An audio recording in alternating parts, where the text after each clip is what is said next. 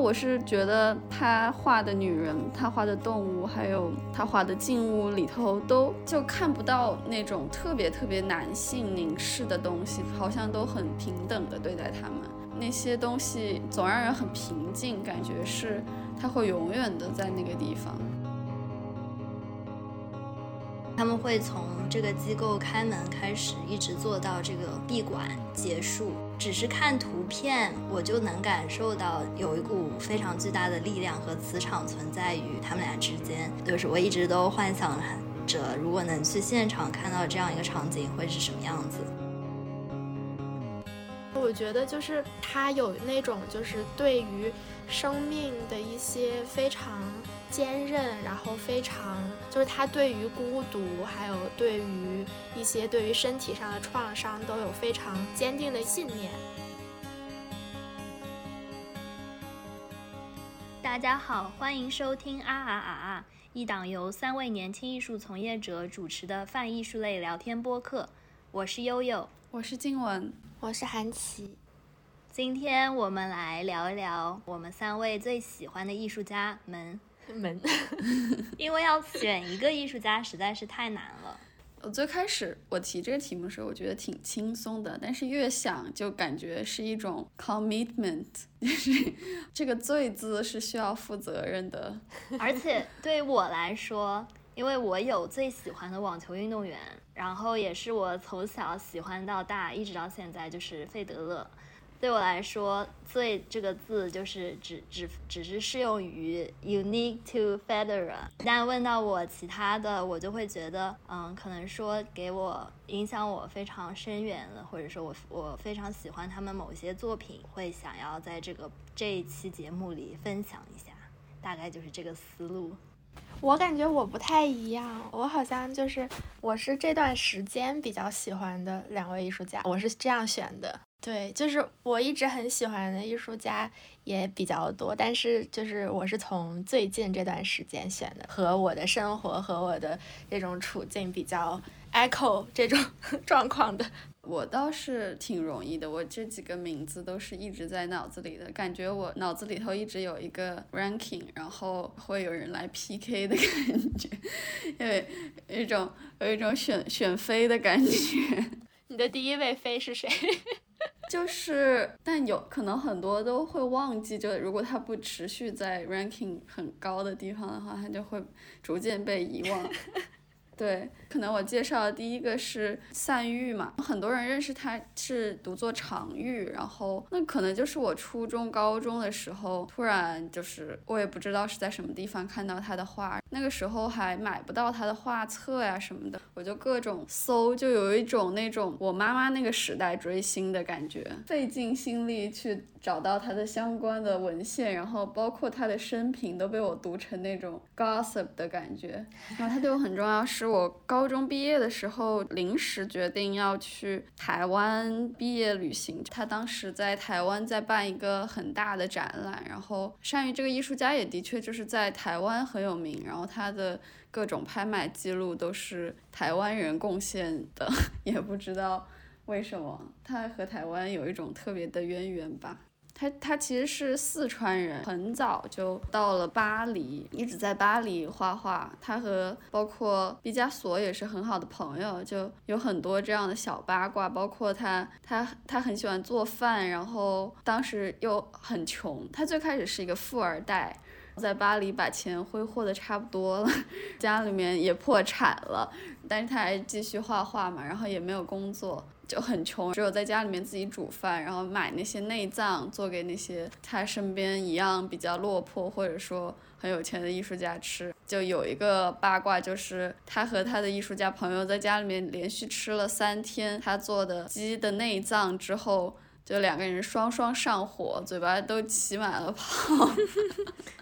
嗯，包括他也有很多那种很粉红的故事，各种各样的情人做他的缪斯，就和那个年代所有的巴黎的画家一样。但但我是觉得他画的女人，他画的动物，还有他画的静物里头，都就看不到那种特别特别男性凝视的东西，好像都很平等的对待他们。那些东西总让人很平静，感觉是。他会永远的在那个地方。你看他的画，你就觉得很浪漫，然后完全没有什么烦恼，但你根本不知道。他当时在巴黎，就是根本买不起画材，也买不起画板。他的很多画就是用那个扫描之后，都发现是画了什么三四五层的。然后包括我去台湾看他的真迹的时候，他很多在松木板呀什么那种比较可能不是特别正规的画材上面画的画，但是很美，很无忧无虑。我觉得这也。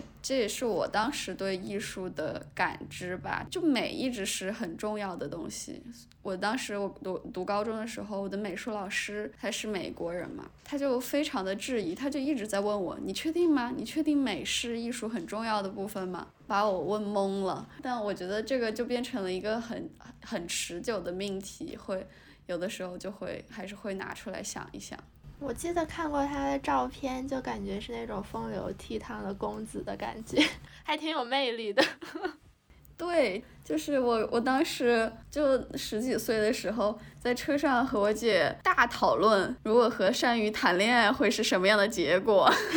天。我们我们得出的结论就是不要靠近你如此喜欢和崇拜的人，你会陷入一段权力不平等的关系，并且迅速的开始讨厌他。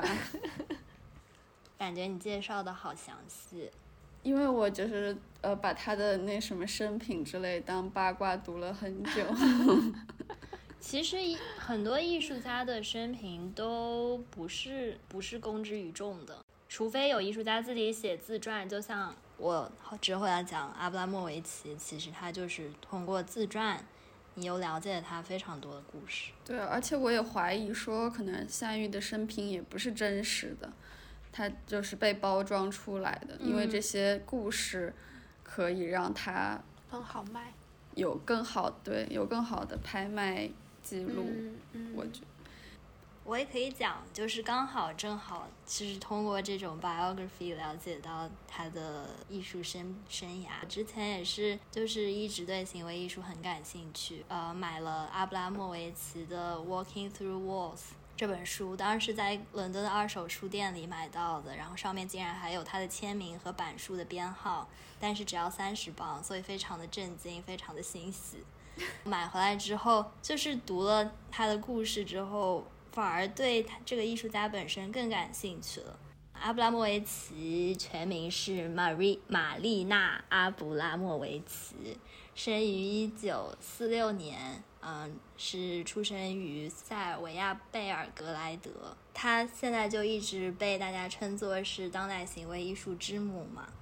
然后他最出名的一些作品，可能是通过一些暴力的方式，一方面是抒发自己的情感。因为他生生长的环境就是前南斯拉夫，然后他的父母父亲是军人，他父母对他都管教的非常严，他从小就是会感受到一种束缚，然后艺术可能是他获得自由或者表达自我的一种方式。对我其实我没有特别喜，最开始的时候没有特别喜欢他的作品，我也很难说到底是为什么。但我可能我最喜欢一件他的作品是他和乌雷拉着一个弓箭的那一件作品。对，呃，我后来想一想，就是如果要解释为什么我不喜欢他很多其他的作品，而喜欢这件作品，是我觉得他有的作品会带有很多的预设，就是包括观众如何反应，好像已经在我做之前。前已经写好了，但是在那件作品里，我能感受到很大的那种，就即使是我的预设是，如果一不小心这个箭就会射出来，但那个那种紧张的感觉实在是太过于真实了。我就好像突然意识到他追求的是什么东西，就是就你在一定规定程度里头可能会突破边界的那种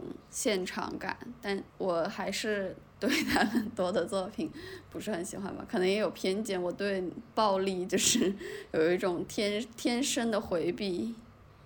嗯，是但就是我比较欣赏他的一些作品是更加静态的，比如说像《夜海之路》（Night Sea Crossing），就那件作品是是从一九八一年至八七年间，在非常多的呃画廊和艺术机构里进行的。他跟乌来就是他的男朋友坐在一条长桌的两侧，然后就是互相对视，他们会穿着素色的衣服。比如说是红的、绿的或者紫的、蓝的这样子，然后他们会从这个机构开门开始，一直做到这个闭馆结束。只是看图片，我就能感受到有一股非常巨大的力量和磁场存在于他们俩之间。就是我一直都幻想着，如果能去现场看到这样一个场景，会是什么样子。呃，另外一点就是在他自传里读到说，因为这个项目进行了六年嘛，就一开始的时候，乌来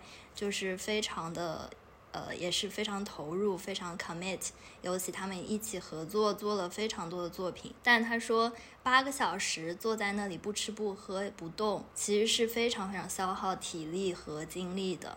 包括他们身体上就是。特别明显感受到就是屁股坐到最后可能如坐针毡，已经麻木那种感觉。但阿布拉莫维奇就是能够一直坚持下去，然后他的一个。小小的批判就是觉得乌赖后来撑不下去，然后直接站起来就走掉了。这个事实让他感到非常的气愤。也是从这个时候开始，他们这段关系就是慢慢慢慢，就是他又重新思考这个人是不是还是我的情人，然后我还是想不想跟他继续这段关系。他没有办法忍耐下去，没有跟阿布拉莫维奇达到同样的忍耐力。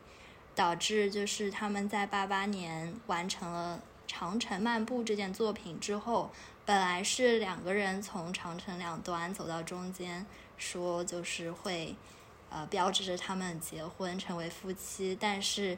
嗯，经过这一段长的旅途，包括之前的一些摩擦或者。就是在创作上的不和谐，让阿布拉莫维奇觉得他们走到中间的那一刻就是他们分手的这个时刻。我觉得还就是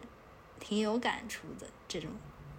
对，那个纪录片我也有看，然后也有读一些相关的，就还挺神奇。就之前批判的一样，他那个他们其实他们是一个非常大的项目，有非常。多的人员参与到其中，并不是我们想象说，就是只有他们两个，或者是说他们根本不知道之前发生了什么，直到见面才知道。而是他们其实平常白天的创作之余也是有交流的，但是走到中间那一刻的时候，他的那个情感还是非常真实，就是无法掩饰，或者是就被你可以看出那个不是表演的。我是就是对于他的这些生活中的故事，之前我可能跟你一样，觉得他这个暴力美学可能不是我比较比较喜欢的那种类型，但是这些故事可能展现的是他创作的这个历程、创作的过程，他把它当做生活的一部分。比如说，他们之前会租着一辆车出去，呃，吃了可能吃了上顿没下顿的，但是也不。不会忘记去争取一些机会，得到画廊的赞助，或者得到 Documenta 的赞助，做一些作品，以及他们去澳洲跟那个 Up Original 就是土著一起生活在一起，然后同时，呃，最后慢慢演变成了这个 Nice Crossing 这个作品。嗯，我觉得这个就是生活的经历比较触动我吧。对，之前看他的另外一部纪录片是是在纽约拍摄的，然后我当时就还觉得挺失望的，就是他不像是我想象中就艺术家那种，就是出口成章的那种，有自己一套大道理的那种。然后，因为他不是还开了一个学院嘛，就是在纽约的上周。嗯，对。然后把他，就是他现在给我感觉是他把它做成了一种。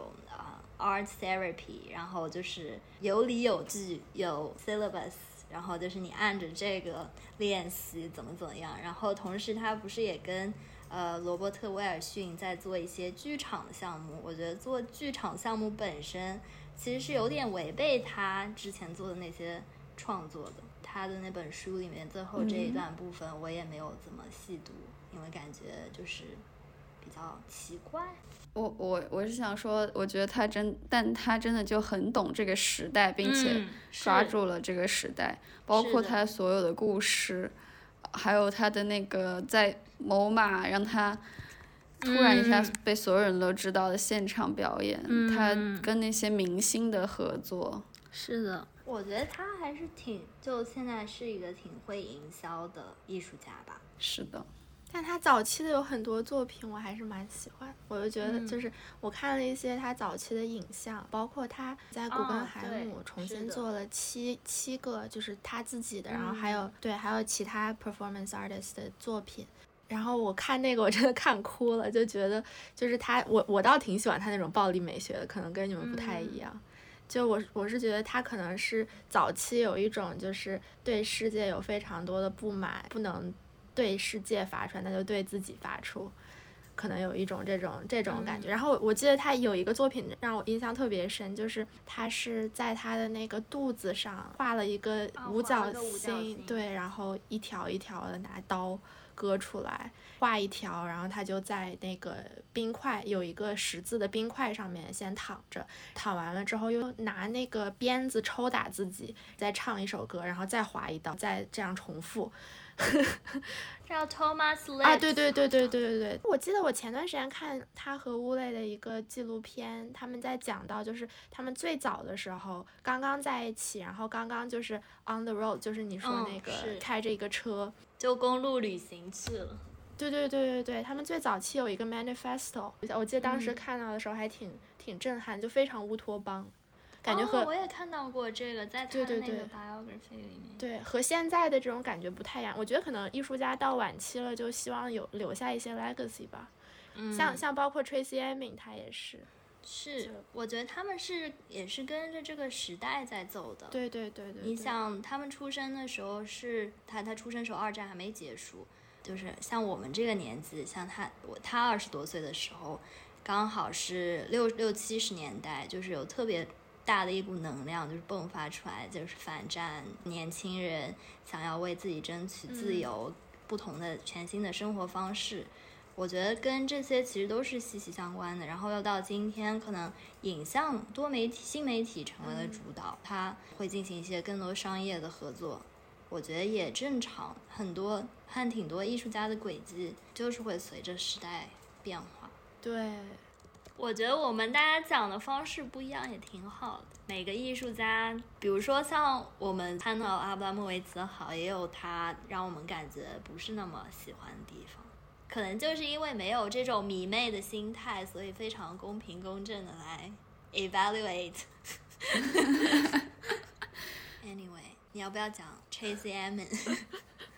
Tracy Emin 是我一直挺喜欢的一个艺术家。我觉得我首先是一个比较用感性来感知一些艺术艺术作品和艺术家的吧，就是可能有一些故事我听到了，或者看一个作品，我对他有那种非常强的共情感，会非常认准这个艺术家。不管在什么什么样的情况下，我都想把它提起。不管是什么样的心情，可能都会想去看这些作品或者听一些什么。我我是就是一直挺喜欢 Tracy Emin 的，但是我是在就是这这次疫情刚爆发没多久，我就在家蛮抑郁的，然后就打开了他的一些 podcast，还有就是嗯 YouTube 上面的一些视频，就边做饭或者边画画，然后就听他的那些访谈。他有那种就是对于生命的一些非常坚韧，然后非常就是他对于孤独，还有对于一些对于身体上的创伤都有非常坚定的意信念。就可能他的人生非常的坎坷，但是他可以把这些坎坷的经历，还有一些非常悲伤的情绪，转化成为他创作的源泉。啊，我就感觉当时疫情刚开始的时候，我就在家里觉得还蛮孤独的，一个是比较孤独，然后一个是就觉得有一些抑郁。他的那些就是对谈他的一些自己的那种自述，然后包括他讲自己年轻的时候的一些经历。他说，就是他成为艺术家是因为他除了艺术之外，他想象不到自己能做其他的事情。就是他说，如果他不做艺术，他就死掉了。就是创作是他完全一种嗯自我疗愈的过程吧。然后我觉得当时对我还蛮有共鸣的。我不知道，我就突然想 想想到了 Tracy Emin。就每次看到自己那个非常凌乱的床，就会想到他那个床的作品。你刚刚说的时候，我也就是脑子里浮现的画面是在 Tate 看到他的那个呃床的那个画面，但我第一眼看到它，我就是觉得审美上就是 aesthetically 还蛮美的，我就没有当时也没有想太多。我觉得我可能第一次看到 Tracy Emin 的真作，应该是在纽约军械库的艺博会上。我觉得他给我给我感觉就是近期比较 popular 的那些作品，可能就是霓虹的系列会比较多，对吧？那一系列我不是特别喜欢。是，所以就是可能我第一次接触他的是这样这一类的作品，然后导致我没有，其实从来没有深入的了解过他。所以我觉得你就是听你讲还是挺好的，因为你知道，就是有的时候大家的那种调研能力和时间都其实是非常有限的，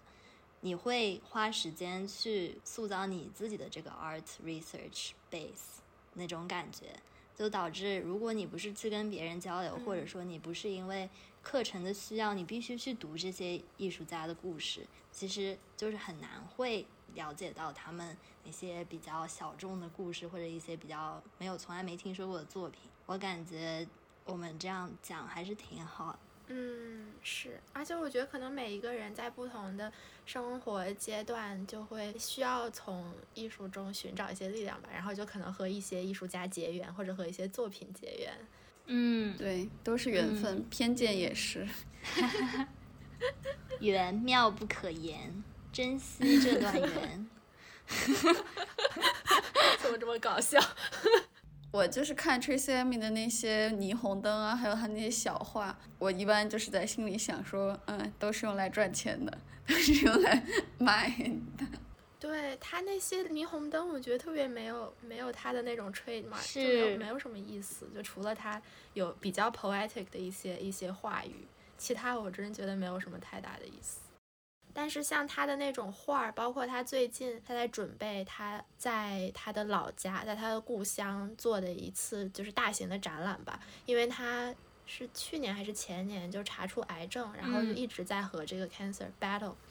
然后他就是就知道自己的生命有限了嘛，就他之后的一些访谈一直都在说，我马上就要死掉了，我马上就要死掉了。对于这个马上就要死掉了，对他做出了一些回应。他最近这个展览就叫 A Journey to Death，就是死亡死亡之途还是什么，就是走向死亡。就他知道自己已经生命有限，还有几年，然后他对这些做出的一些回应，我觉得还。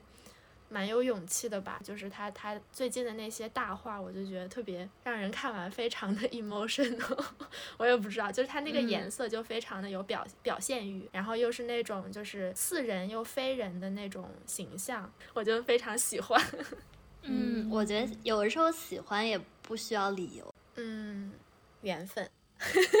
哦，我刚刚看我在搜 Tracy Emin，然后我看到他他的 hometown 不是 Margate 嘛，然后他说要把一个老的呃之前是浴场改造成一个免费的艺术学校，哎，嗯，对，他说 it will function as a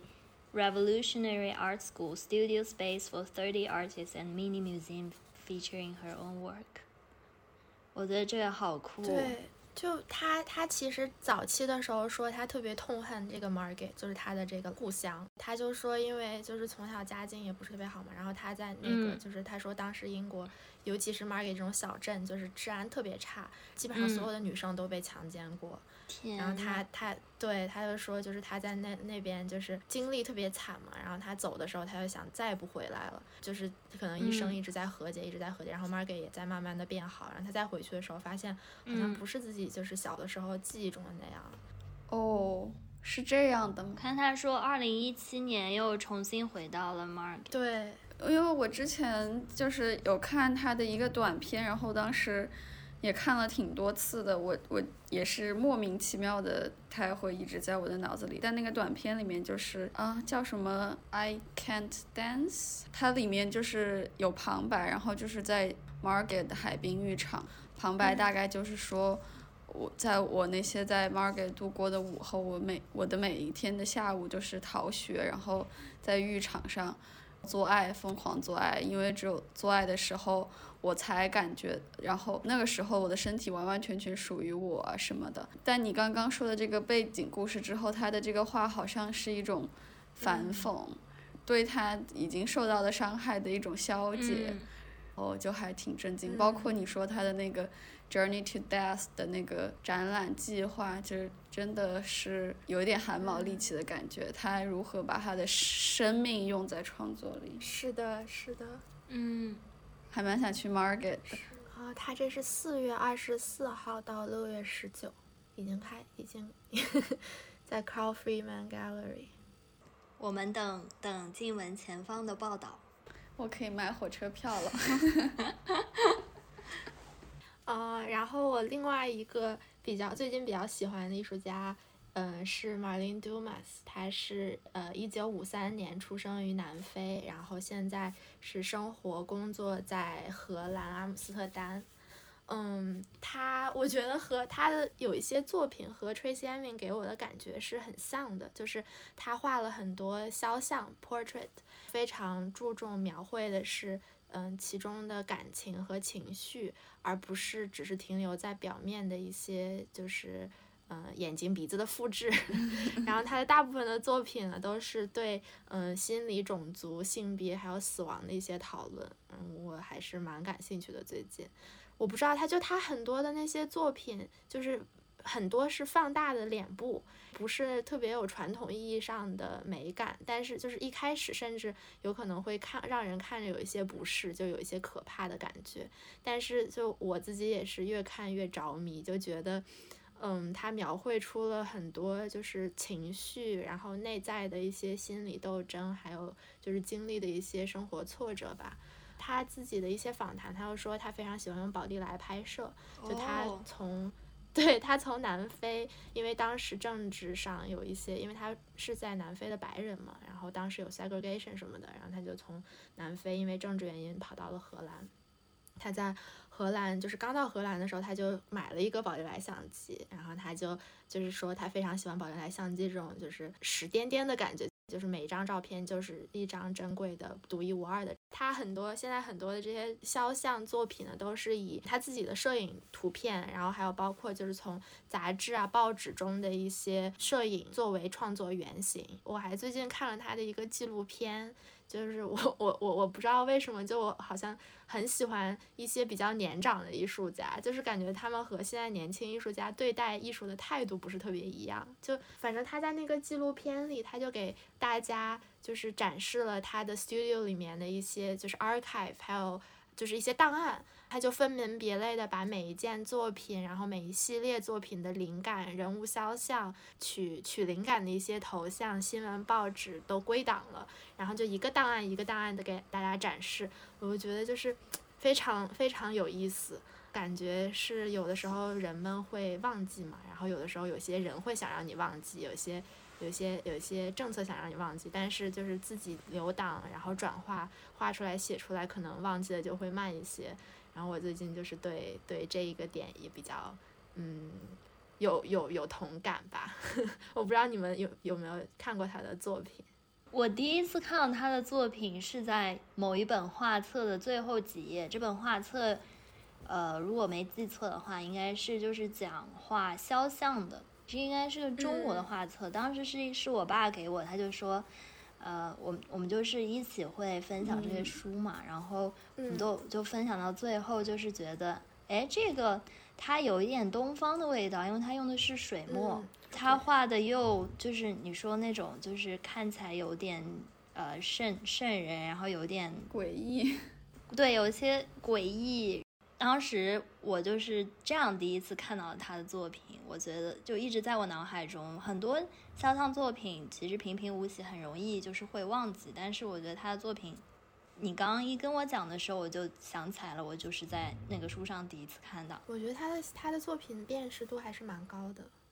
我感觉我好像在阿姆斯特丹看到阿姆斯特丹博物馆看到过他的作品，嗯，但我也不是特别确定。因为应该也的确在更早的时候，在画册里有看到过他的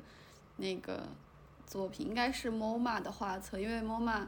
有一幅他很有名的那个小婴儿的啊画。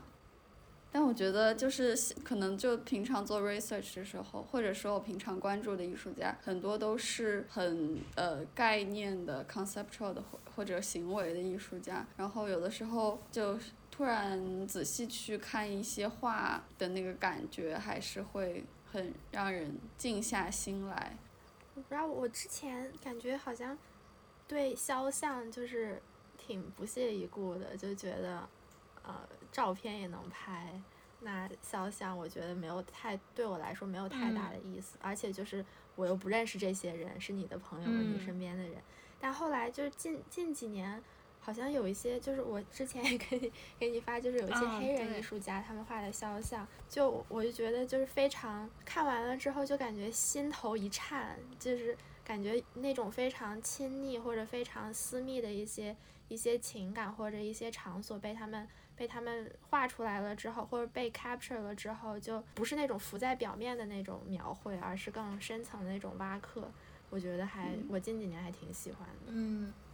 也包括就是嗯，古典绘画里面的那个非非常重要的命题是呃凝视和被凝视。我觉得可能在当代艺术和现代艺术的一系列出走之后，这种类型的作品又回归了，可能那个感觉就不太一样。嗯在在你被那种。更多的、更私密的、海量的自拍、社交网络的轰炸之后，面孔被重重新再放回到一个被精心对待的画面里头，那感觉还是不太一样。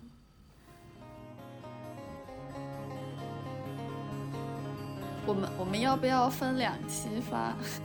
第一期是女人，第二期是男人。哦，散玉被归为女人了。哦，赛玉，但是赛玉已经没关系，他跟女人有很多的故事。他只画女人，不画男人。